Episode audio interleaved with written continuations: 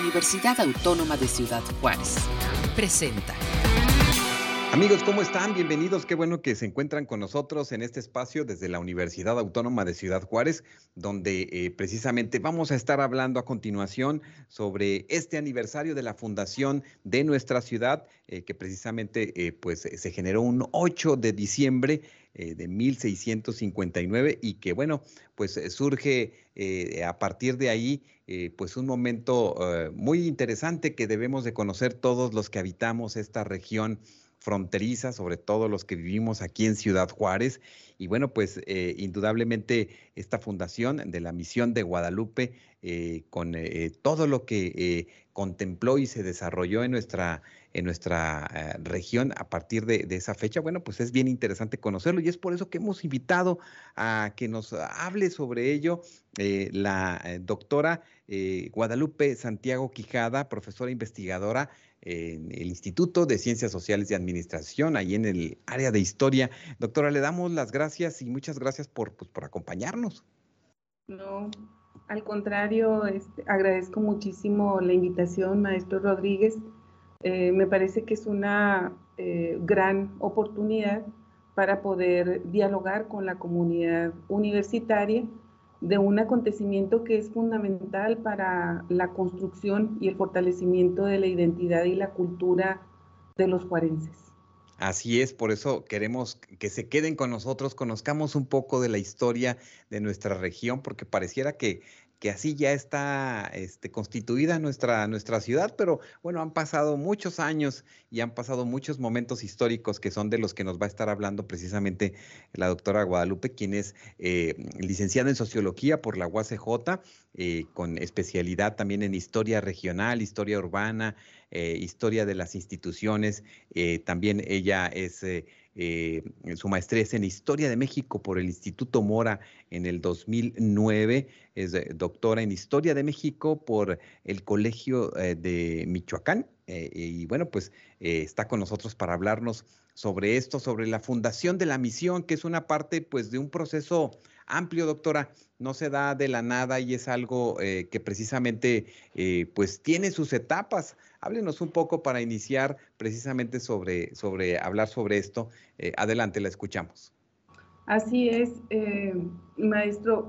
De hecho, es, eh, hoy, es el, hoy es muy significativo, hoy es el cumpleaños 362 del establecimiento de la misión de Guadalupe, de los indios mansos del Paso del Norte, así se, se le denominó pero este, este acontecimiento tenemos que entenderlo como parte de un proceso mucho más amplio. Y eh, este inicia en 1521, cuando eh, finalmente eh, pues cae la ciudad de Tenochtitlán, las instituciones españolas se imponen, se establecen en el centro y sur del territorio mexicano y eh, los españoles empiezan a mirar hacia el norte para tratar de localizar eh, riquezas, para tratar de localizar población, incluso la posibilidad de un camino eh, mucho más rápido para llegar a, China. Entonces, lo que digamos nuestro primer referente es el establecimiento de, de las expediciones para reconocer qué hay en el territorio del norte. Hay tres expediciones que son fundamentales, por supuesto hay más, y, eh, estas tres expediciones, la, de Pánfilo de Narváez, la de Fray Marcos de Niza y la de Francisco Vázquez Coronado, eh, son importantes porque inician este intento de reconocer qué hay hacia el norte, pero no tenemos la certeza que alguna de estas hayan eh, estado en nuestra región. Sin embargo, bueno, em, en esta primera exploración de, de Pánfilo Narváez, eh, parte de Cuba eh, tienen la misión de llegar al cabo de Florida, naufragan y dos personajes fundamentales que hacen un recorrido entre 1526 y 1536 es Álvaro Núñez, Cabeza de Vaca y Estebanico. Ellos van a eh, reconocer parte de estos territorios. Eh, de hecho, se localizan después al final Eh, en 1533 ellos están habitando en, en Sinaloa y ellos transmiten ideas de que en el norte, en el vasto norte, hay población asentada y también hay riquezas. Entonces, en 1539, eh, el virrey de Antonio de Mendoza le pide a Fray Marcos de, Niza y eh, con el apoyo de Estebanico que vengan al norte a buscar eh, estas, qué hay primero y tratar de corroborar las versiones que había proporcionado Alvar Núñez Cabeza de Vaca. Fray Marcos de Niza viene a este lugar y no, no tiene, hace un recorrido, pero no tiene la certeza de eh, la existencia de estas ciudades. Sin embargo, en su diario, él dice que si vio Sibola y Kibira, estas, eh, estas ideas em, que, que, eran parte de la cosmogonía de los españoles, y entonces eh, siembra, digamos, esta expectativa de ver, de encontrar qué más hay en el norte.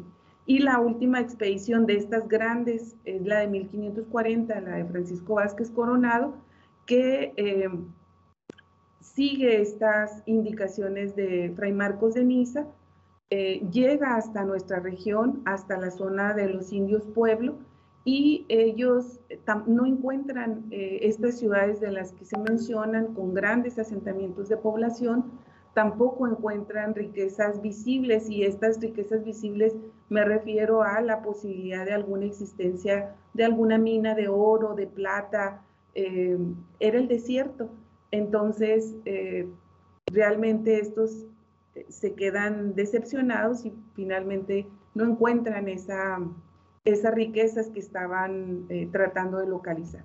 Y luego tenemos un segundo grupo de expediciones. Estas expediciones ya vienen hacia nuestra región, ya están muy cerca de nuestra área y empiezan a hacer algunas descripciones, nos dicen quiénes, quiénes son los eh, pobladores, a quienes se encuentran, y em, entre 1540 y 1580 se suspendieron las expediciones. No quiere decir que eh, se olvidó el norte, sin embargo, lo que empieza es un proceso paulatino de recuperación, de apropiación del territorio y sobre todo del descubrimiento de áreas eh, con minas. Es el caso de Zacatecas, de Guanajuato, de Durango, que van avanzando hacia el norte. Pues en 1580 se vuelven a, promover otra vez las eh, expediciones hacia el norte.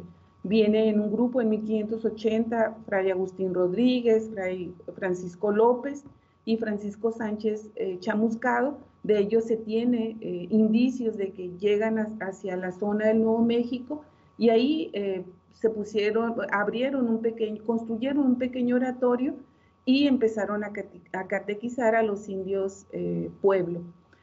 Eh, eh, finalmente, Chamuscado muere y los otros se regresan. Viene dos años después la expedición de Antonio Espejo y Bernardino de, Beltrán y estos son fundamentales para entender qué pasa porque a partir de sus hallazgos, a partir de sus recomendaciones, entonces eh, la, la, corona emite una real cédula con fecha del 19 de abril de 1583, donde se instruye, se da el permiso para promover la colonización del norte. Y entonces tenemos la gran expedición, esta que casi todos los, los norteños o los juarenses conocen, que es la llegada de Juan de Oñate en 1580. Es una inversión que hace Juan de Oñate, es una expedición en forma como, eh, como pocas se hicieron en ese, en ese tiempo y eh, Juan de Oñate invierte cerca de medio millón de pesos de aquel entonces para montar la empresa e iniciar el proceso de colonización. Viene hacia nuestra región, junta reúne a cerca de 500 eh, personas, hombres, mujeres, niños, militares. Eh, también se tiene un, reúne unas 83 carretas de provisiones y sobre todo trae 7 mil cabezas de ganado que es para alimentar a toda esta a todas estas personas que vienen con la expectativa de establecerse en el norte y por supuesto también de encontrar riquezas. Así llegan, organizan la expedición, salen de Santa Bárbara, duran cerca de tres meses en llegar a nuestra región de hecho, el 30 de abril de 1598 es la toma formal, es la construcción de la provincia del Nuevo México y eh, esta toma se hace en donde ahora conocemos, o ahí se ubica, entre eh, Zaragoza y San Elizario. Esas es más o menos las coordenadas que tenemos en donde se, realiza esta toma formal.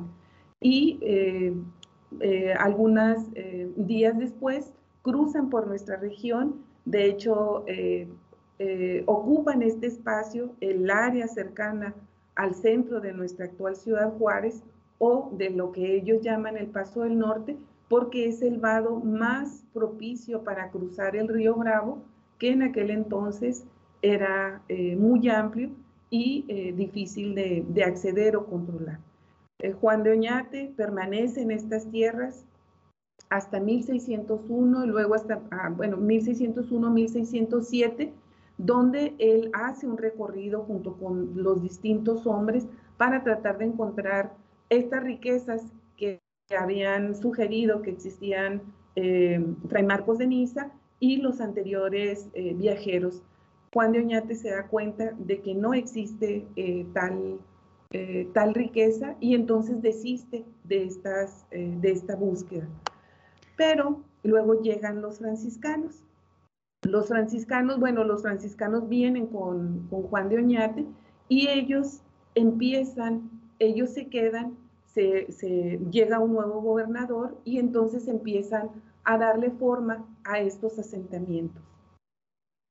Lo que se crea en este, en este caso es la provincia, eh, perdón, la custodia de San Pablo, que la crean los franciscanos y con la presencia de los religiosos se va a iniciar un proceso amplio de evangelización en nuestra región. Muy bien, pues muy interesante. Al final de cuentas, encontramos entonces que la orden de los franciscanos son los que van abriendo esta, esta brecha para, para entender, conocer esta región de, de, América. Y bueno, pues con esta, esta idea de expansionismo que tenían los españoles, bueno, pues llegan eh, eh, eh, a, a, colocar, a entender cómo estaba esta región, qué es lo que encuentran en estos habitantes, doctora. Guadalupe de Santiago, ¿qué encuentran? ¿Cómo, cómo son los habitantes de, de, pues de la antigua misión de esta región que van conociendo y que van entendiendo también? Sí, eh, eh, bueno, debo decir, Armando, que este espacio se empezó a, a, asentar con población indígena y eh, quedaba un, un, un, amplio tramo, digamos, sin ocuparse entre el área del Nuevo México, que ya se estaba poblando con este proceso de evangelización de los franciscanos, y el área de Santa Bárbara, eh, de, eh, eh, en el área de, Parral, donde, donde se va a formar Parral, y entonces está ese espacio sin ocupar, está justo en ese punto intermedio la zona esta que se conoce ya como el paso hacia el norte, aún sin sin la presencia de los franciscanos, hay, aún sin la construcción de la misión. Entonces los franciscanos inician, eh, tienen, eh, hacen tres intentos por establecer una misión en esta área muy inmediata a lo que ahora conocemos como el centro de Ciudad Juárez. Eh, está de, la de Antonio de Benavides en 1630 o la de 1656 de, de Francisco Pérez y de Tomás Carvajal. Ellos eh, fundan pequeños oratorios, eh, por supuesto no tienen un gran presupuesto para seguir manteniendo población arraigada y entonces no funcionan. Pero el tercer intento lo hace eh, Fray García de San Francisco Y eh, Fray García de San Francisco es una persona que conoce la región, ya tenía para este entonces 20 años de permanecer en, el área del Nuevo México. Eh, su, misión era en, el alto, en el Alto Río Bravo, en Senecú. Ahí trabajaba con los, con los nativos piros. Así que él tiene la voluntad, se acerca empieza a llamar a estos eh, pobladores indígenas y eh, su gran estrategia es migrar a esta región, establecerse en la zona del Paso del Norte y eh, poner como ejemplo o trae como ejemplo a un grupo de familias, bueno, se establece que son 10 familias de, de nativos piros que se trae del Alto Senecú para empezar a habitar esta zona del Paso del Norte y crea un oratorio provisional eh, y eh, el 8 de diciembre de 1659, justo cuando celebramos eh, el aniversario de la ciudad, es la, la, toma, la posesión formal, donde Fray García de San Francisco redacta y deja testimonio del el establecimiento de la misión en nuestra región. Por supuesto, es una misión pequeña, es un área, eh, eh, apenas está arraigando población, pero eh, ya empiezan los trabajos con los misioneros, con los militares y con los nativos de esta región y los que se van asentando.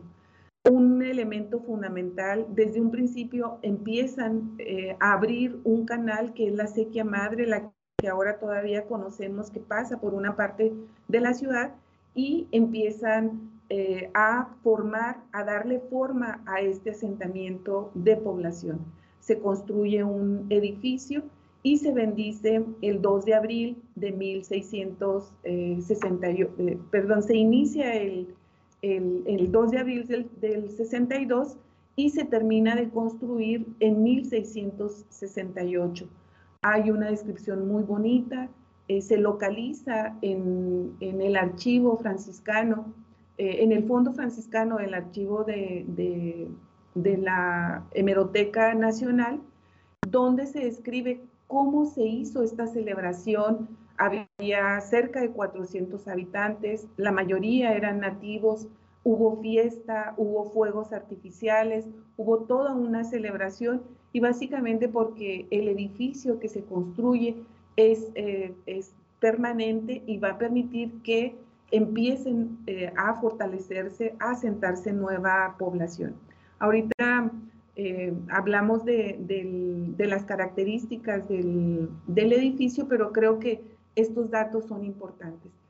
no sé si, si, los, si se esté proyectando en, en pantalla, una pintura de León Trucet, es posterior esta pintura, perdón, esta, eh, este, esta imagen que ustedes están viendo es, una, es un fragmento de una pintura de Guadalupe Díaz, se localiza en el, en, el edificio, en el antiguo edificio de la presidencia municipal, que ahora es el edificio, la escuela del SEMA.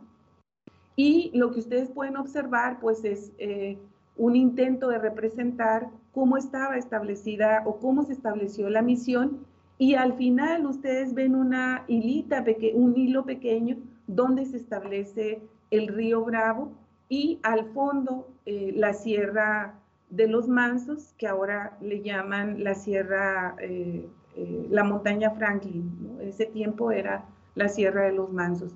Y se establece en una parte alta, para tratar de dominar físicamente o visualmente el espacio a una cercanía eh, prudente del río Bravo para abastecerse de agua, pero también para protegerse de las inundaciones, eh, sobre todo en la época de, deshielo de, eh, de, las rocallosas, en el área de las rocallosas.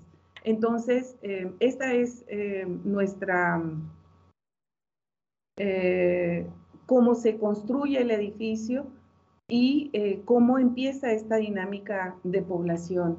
Eh, maestro Rodríguez. No, pues muy interesante observar esta, esta imagen también a quienes nos van siguiendo en nuestra, en nuestra transmisión en Facebook, eh, pues eh, eh, ver esta forma en la que se va construyendo la misión, en la que se va interrelacionando con los nativos en todo este proceso también de, evangelización y de conocer la región. Y, entiendo, doctora Guadalupe, que precisamente ya con la instauración de la, de la misión, bueno, pues eh, se va generando también una idea de un poco más clara quiénes son los habitantes, quiénes, habitan este, este espacio. Y me gustaría que nos explicara eh, las fuentes de información que usted manejó o buscó para poder tener certeza de lo que nos va a hablar a continuación, porque es bien, bien interesante encontrar estos documentos que entiendo por eh, mucho, muchos, algunos años usted estuvo trabajando con algunos estudiantes de historia. Háblenos sobre, sobre esto, qué, qué encontraron y qué, y, qué, le, información le dio este, este libro, este libro de, bautizos de, de la misión. Claro que sí. Eh, bueno, lo que tenemos es, lo que, lo que tenemos es el, registro del primer libro de bautizos que por fortuna se recuperó y ahora se encuentra en el, en el archivo de la diócesis de, de Ciudad Juárez y nos permitieron eh, trabajarlo justamente un grupo de alumnos del programa de historia y encontramos cómo fue este proceso de asentamiento de población. Una precisión es que llamamos al, asentamiento porque eh, son personas, eh, se registraron, se inscribieron en el libro personas adultas que, eh, que suponemos que fueron diciendo cuál era su edad o le calcularon por su apariencia, pero pocos, en este libro tenemos pocos registros de población que fueron, que nacieron en nuestra, eh, en nuestra localidad. Este proceso pues, fue paulatino. Entonces tenemos cerca de, de en, los primeros años, entre 1659 y 1668, eh, se asentaron en nuestra región cerca de 400, 500 habitantes. Eh, estos que se fueron acercando, que quisieron eh, iniciar un proceso de evangelización, que quisieron habitar, que recibieron tierras por parte de los franciscanos y que sobre todo les establecieron, eh, digamos, eh, un, un, régimen de cómo vivir en la, en la región. Y entonces, lo que ustedes observan en, en, sus, en sus pantallas es el registro de cómo se fueron asentando los pobladores en el Paso del Norte. Y tenemos un crecimiento muy amplio porque fueron los primeros años, pero en adelante también un crecimiento lento, paulatino, de arraigo de población. De manera tal que en este periodo entre, entre 1662 y 1689 eh, se asentaron poco más de 1.200 habitantes eh, en, la región. Ahorita vamos a hacer una precisión porque lo que tenemos es el registro de la población que, que se fue asentando y de manera posterior encontramos el libro de entierros. Entonces pudimos hacer una, eh, un cálculo sobre el crecimiento real de la población entre la gente que llegaba y la gente que fue muriendo. Pero bueno, en este periodo tenemos este registro entre 1662 y 1680 se registran 929 nuevos habitantes en nuestra región y después entre 1680 y el, y el 89 eh, se registraron estos 252 nuevos habitantes. Tenemos entonces que es, fue una misión que fue arraigando población y que fue creciendo en el tiempo. Pero también encontramos eh, un dato eh, distinto al compararlo. Bien, ¿quiénes son estos habitantes eh, primarios, iniciales, los que fundaron esta misión de Guadalupe? Bueno, pues la mayoría son, son nativos. muy pocos españoles, solo tenemos 21. Esta, esta esta radiografía de población se modifica apenas unas décadas después. Esto es eh, increíble lo que ocurre en, nuestra región. tenemos mayoritariamente población indígena, son 938 nativos que se registran en, eh, en el libro de bautizos y solo tenemos 21 españoles. Eh, son diversas las calidades eh, entre apaches, coyemas, genízaros, janos, mulatos, piros, tiguas, pero los tres grupos principales de población, de hecho, maestro Rodríguez, los grupos más antiguos de población nativa en nuestra región son los, eh, son los mansos o gorretas, así les llamaron, así, así los identificaron cuando llegan los primeros españoles. Tenemos a los humanos y a los sumas. Estos tres grupos de población son nativos de la región. Los otros grupos se empiezan a sentar, empiezan a arraigarse a partir de la creación de la misión de, Guadalupe. Eh, desafortunadamente, eh, en buena parte de los registros que hacen los franciscanos, tenemos muy, eh, muchos registros. Primero, bueno, tenemos 273 eh, registros de los que no tenemos datos de la calidad de esta población, de la, de la población que se registró. Y luego tenemos esta, otro grupo que son 669 indios, así se les denominó simplemente. Pero bueno, tenemos el dato y eso nos permite entender que esta misión, la misión de Guadalupe, inicia como una misión de población nativa y que así va a permanecer por lo menos hasta 1680, que inicia un proceso de cambio con la llegada de nuevos pobladores y particularmente eh, del asiento en nuestra región de españoles y eh, de militares.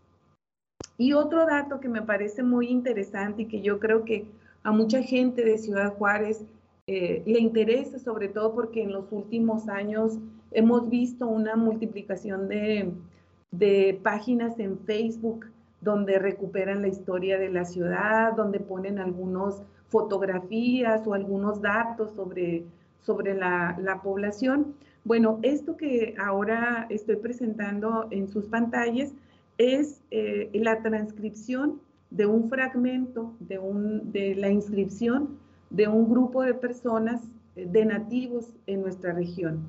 A estas personas se les bautizó el 7 de abril de 1663 y lo que ustedes pueden observar son los apellidos de las personas que vivían en esta región. Em, una característica, maestro Rodríguez, es que en, nuestra región, eh, los frailes, suponemos que eso ocurrió, que los frailes mantuvieron como apellido el, apodo de cada uno de estas personas y que les asignaron un nombre santoral.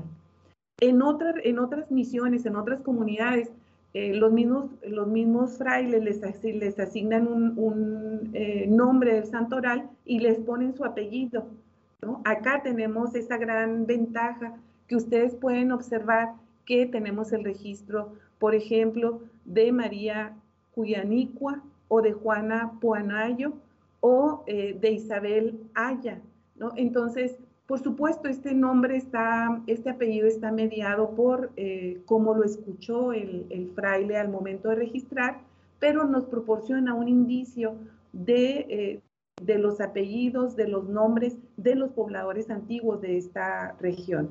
Por eso me pareció importante o interesante presentarlos para ustedes. Es interesante, imagínese, eh, Francisco, por ejemplo, Guagua, ¿verdad? O eh, eh, Petrona Tonihuaki, o sea, los, me, imagino que escribían precisamente en base a la cuestión fonética, ¿no? Claro, sí, sí. Por eso es interesante y me pareció que, podríamos compartirlo con, la comunidad universitaria. Este ejercicio, bueno, lo hicimos para todo el, libro de, bautizos y esto nos permite, bueno, pues tener un poco la idea y de eh, seguir manteniendo estos, eh, estos datitos sobre nuestra comunidad. Claro, claro, y pareciera que todo esto fue muy fácil, ¿no? Pareciera que, que esta, mm, pues este, esta idea de, de, la llegada de los franciscanos, de los españoles, pareciera que fue algo muy, muy sencillo, muy fácil, pero también encontramos que había resistencia, ¿no? Eh, se tenía esa resistencia y esa también esa, esa, idea de los indios pueblos de, rebelión, de, de, volver a recobrar o a retomar sus espacios, ¿no? Por tanta ah, presión o tantas ah, situaciones que estuvieron viviendo. Háblenos un poco sobre esto, doctora. Sí, pues bueno, justamente eh, tenemos la revuelta de los indios, de los indios pueblo, y justamente esta revuelta ocurre cuando en el Paso del Norte lo que observamos es que hay una disminución de la población. Es, es un momento eh, relevante para, para, nuestra historia. Eh, en, si hacemos esta comparación de datos, tenemos que en el Paso del Norte ya solo quedaban 898 habitantes, entre los que se habían arraigado y entre las personas que fallecieron por distintas causas. Ese es otro tema muy interesante y algún día lo platicaremos pero quedaban solo 898 habitantes, pese al esfuerzo de los frailes, pese a todo este trabajo que se estaba realizando para mantener eh, población en estos asentamientos. Entonces, eh, ocurre en 1680 la rebelión justamente de los indios pueblos.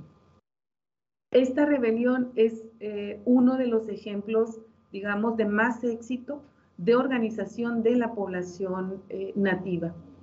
Eh, es una rebelión que tardó, eh, hay, distintos eh, autores que mencionan entre 5 o 7 años de organización de la rebelión. Por eso tiene tanto éxito.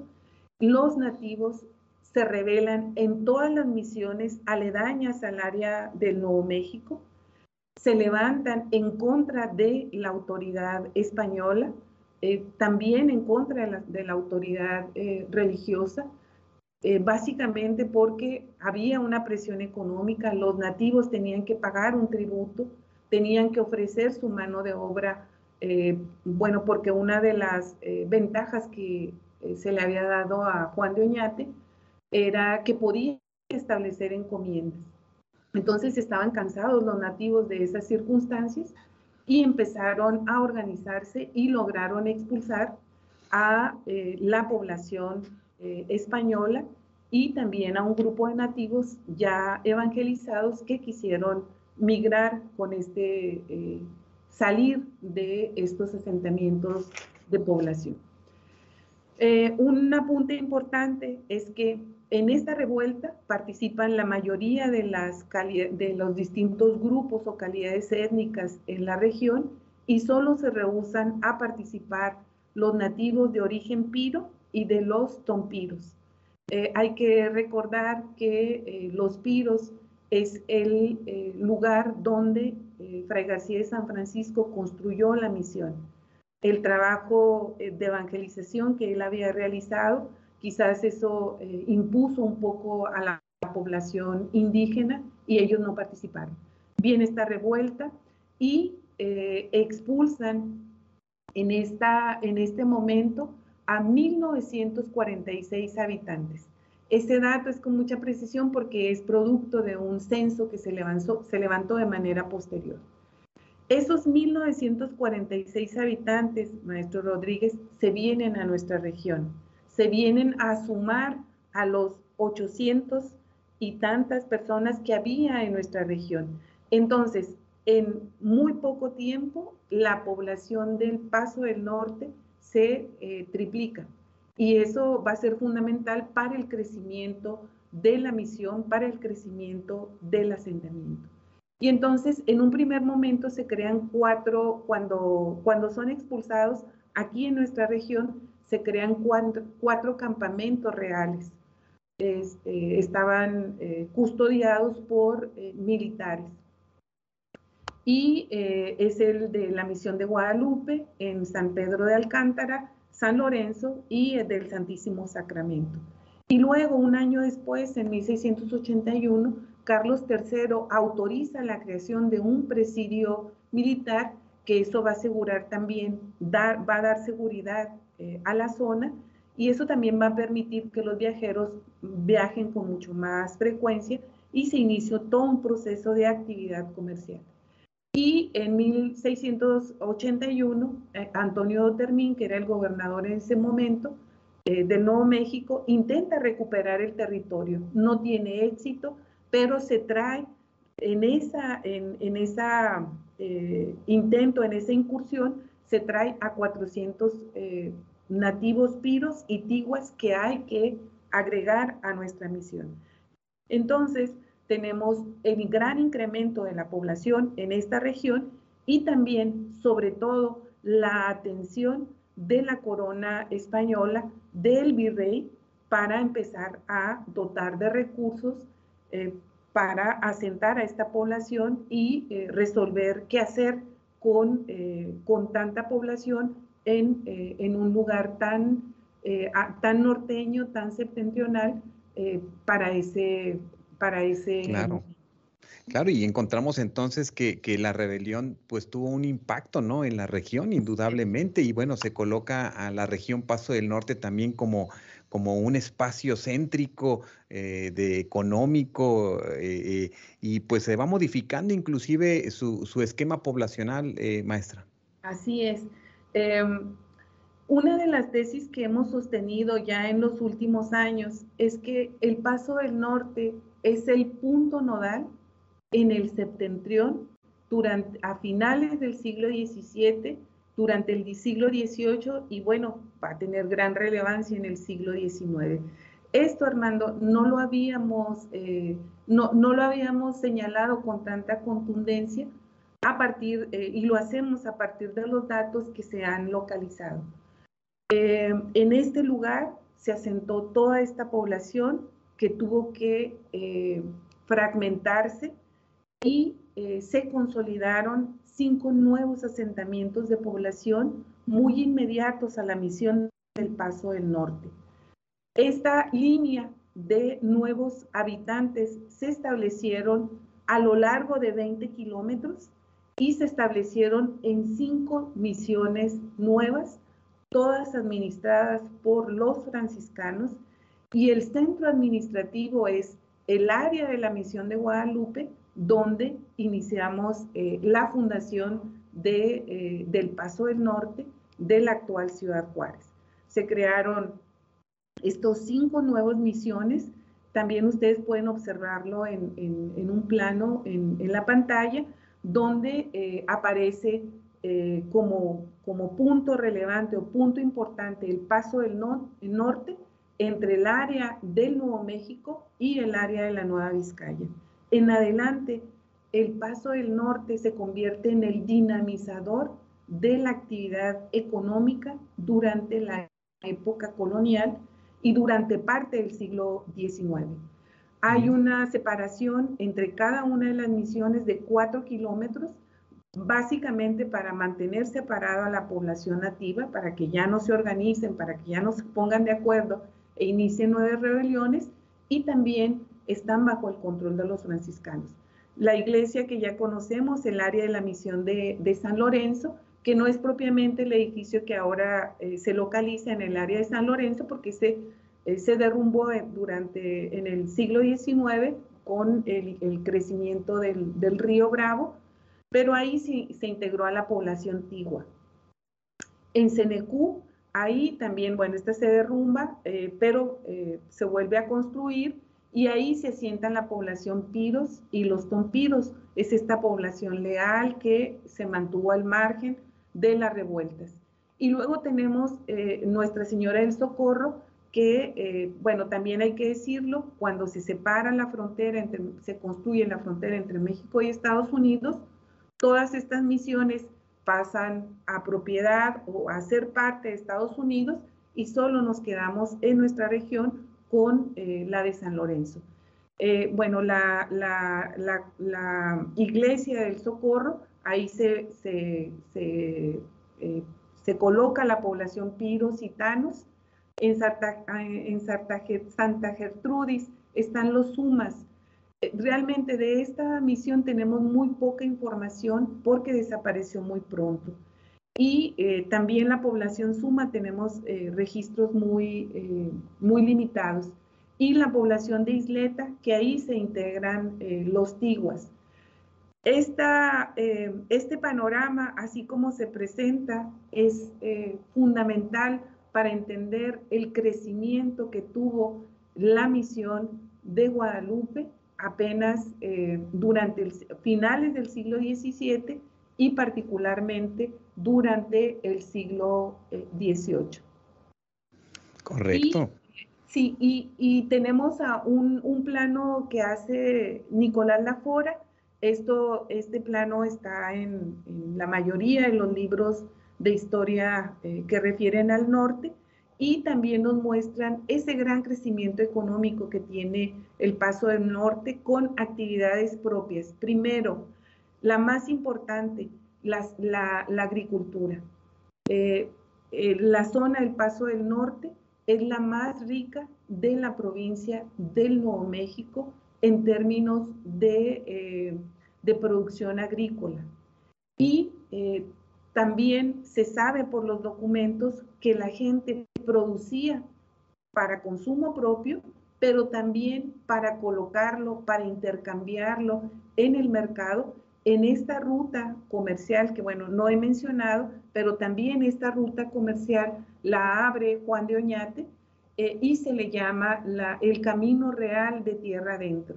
Este camino permitió el desarrollo comercial el intercambio comercial desde el área Nuevo México hasta la zona de Zacatecas.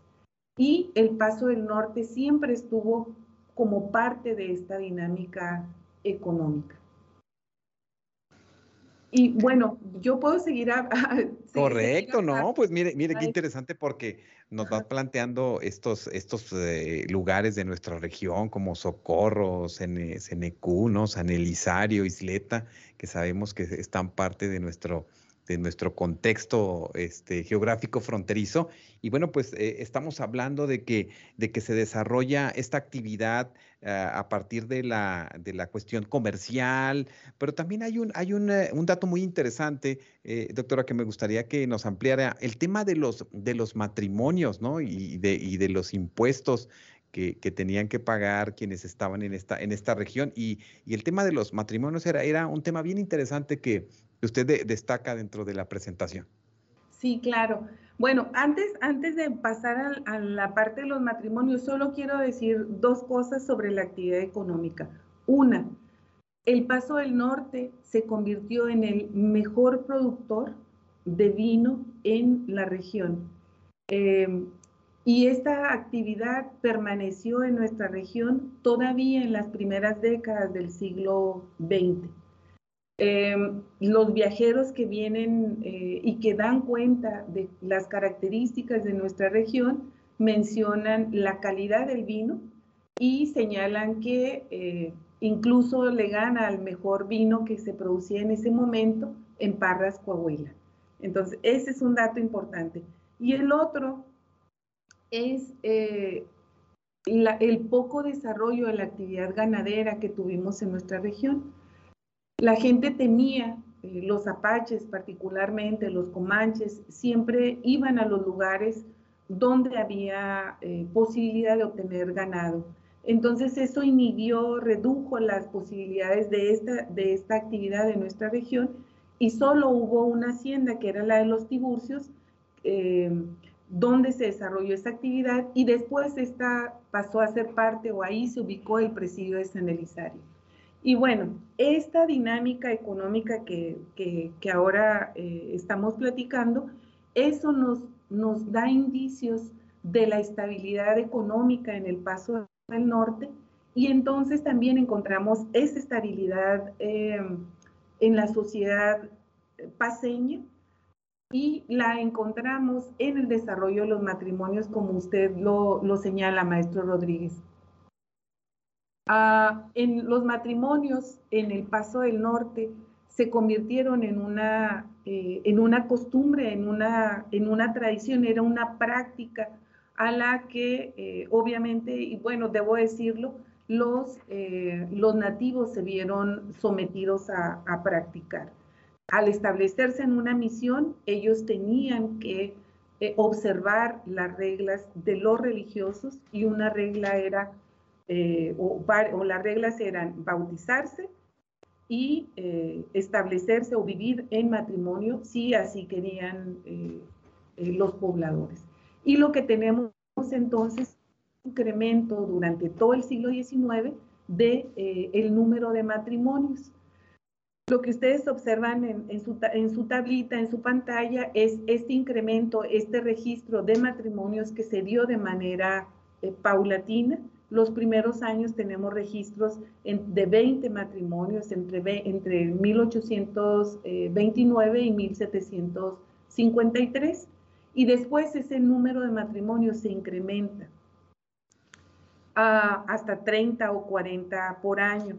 ¿Qué significa esto? Bueno, que la gente que vivía en el Paso del Norte integró como parte de su costumbre el matrimonio, vivió en matrimonio y por tanto eh, también eh, este registro nos permite entender pues esta dinámica, esta, eh, esta forma de vida solo tenemos el registro de que en 1790 y 91 reducen los matrimonios, suponemos que son los años de la viruela y bueno, la gente decidió no casarse en, ese, en esos momentos. Y ahora que estamos en pandemia, identificamos cómo se mueve también todo ese, ese proceso social, ¿no? De, de, en los esquemas en los que se va planteando, pues, estas, estas condiciones sanitarias también, doctora. Sí, sí, que eh, inhibe o que hay. Y justamente de esa manera es como encontramos, algo ocurrió aquí. Si encontramos un patrón distinto, tenemos que buscar qué ocurrió y eso suponemos que es eh, por, por, el asunto de, la, de la viruela. Así es. Eh, Yo quisiera que me destacara esta parte donde, mm, bueno, pues quedaban algunos viudos o algunas viudas, pero bueno, sí se volvían a casar, ¿no? O sea, retomaban su vida. Sí, claro que sí, Armando. Bueno, mire, eh, una característica que tienen eh, la mayoría de las sociedades en distintas partes de, el territorio no hispano durante la época colonial es que las poblaciones, bueno, primero, ¿cómo se casaban estas, esta, estos pobladores? Elegían casarse entre, entre personas de su, con sus mismas características. Los españoles se casaban con españoles, los mansos con los mansos, eh, se casaban con, personas de la misma calidad étnica en eh, la mayoría de los casos. Pero también tenemos que esta práctica se fue modificando con el tiempo. La gente, eh, los españoles sí lo hicieron y, y, ellos tuvieron que recurrir a algunas dispensas matrimoniales, pero la población en general primero prefirió casarse con personas de su misma condición étnica eh, y además también lo hicieron en menor cantidad con pobladores de otras calidades o de otros grupos étnicos. Esto inició en, nuestro, en nuestra región un proceso de mestizaje. Este proceso de mestizaje obedece primero a esta población que se fue casando con eh, grupos, con personas de otros grupos y también eh, al principio, eh, en algún momento, y puse énfasis en señalar que la misión de Guadalupe muy temprano, desde finales del siglo XVII y en el XVIII, empezó a perder la predominancia de población indígena. Así que tuvieron que casarse como pudieron o cómo encontraron a su compañera o a su compañero en ese momento. Los españoles, sí se, las eh, mujeres españolas sí se casaron con mulatos, con coyotes y con mestizos. Lo mismo, los hombres españoles sí se casaron con mujeres indígenas, con mulatas y con mestizas. Y tenemos, por ejemplo, los apaches, eh, los comanches, los humanos, los navajos, ellos sí se casaban con eh, personas de distinta calidad étnica. Por eso tenemos este proceso de mestizaje tan, tan rápido. Y eh, ahorita me regreso a las dispensas, pero voy a hablarle de los viudos y de las viudas. Muy bien, eh, eh, en, durante la época colonial, una característica que tenemos es que las personas se vuelven a casar muy rápido. ¿no? Pensamos que no, bueno, ya se ya enviudaron tanto hombres como mujeres, entonces podían esperar para casarse. En el Paso del Norte no, en la época colonial no, y la verdad es que era un asunto de subsistencia, era un asunto de sostener una familia y de estar, eh, de convivir o de estar eh, con otras personas. Y lo que tenemos es que tanto los hombres viudos se volvían a casar como las mujeres viudas se volvían a casar en segundas, en terceras nupcias. Y además lo hacían con mujeres o con hombres solteros. Es decir, no, no se casaban tanto entre viudos, sino encontraban eh, una nueva pareja. Y esto también llama la atención porque nos, eh, nos muestra esta idea de, eh, de iniciar o de, de, construir nuevas relaciones, nuevas relaciones de parentesco, aún y pese a esta, esta condición que, que podría ser como un estigma, bueno, si ya eres viudo, si ya eres viuda, pues ya no tienes oportunidad de casarte, ¿no?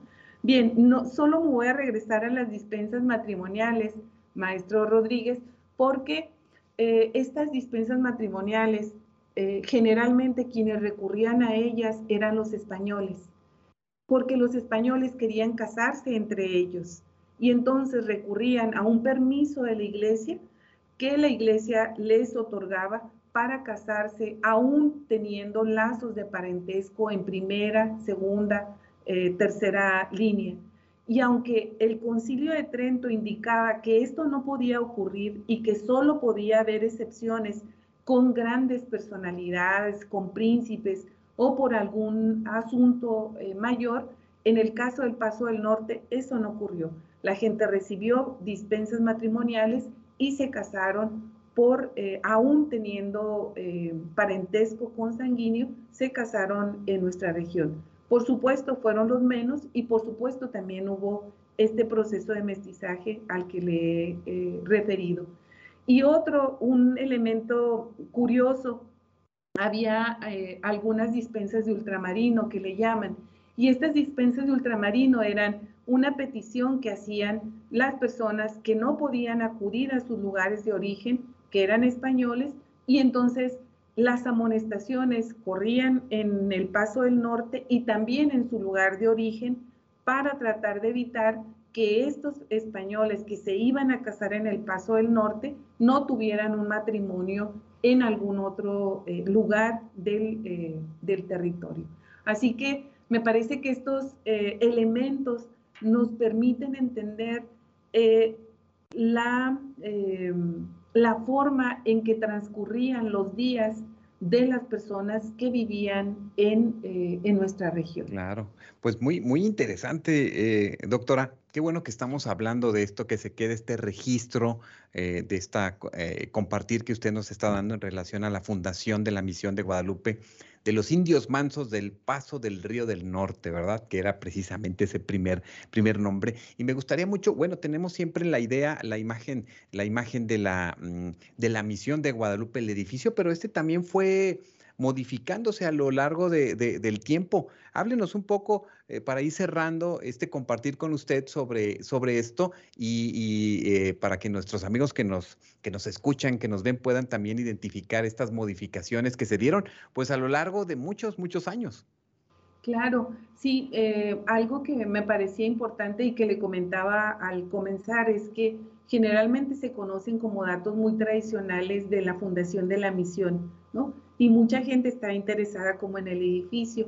Yo, que, yo quise comentarles un poco más sobre las discusiones que hay, sobre entender que el Paso del Norte es un punto de referencia, fue un asentamiento fundamental durante la época colonial que se fue consolidando a lo largo de los siglos y que además se fue formando por población migrante. Y ahora, de hecho, pues eh, todavía hace algunos eh, años eh, la recepción de la población migrante siempre era, eh, de bienvenida eh, y esperemos que así siga siendo porque esta ciudad se conformó con gente de, este, diverso origen. Y bueno, retomando las características del edificio, que esto también le gusta mucho a las personas que les interesa la historia de la fundación de la misión.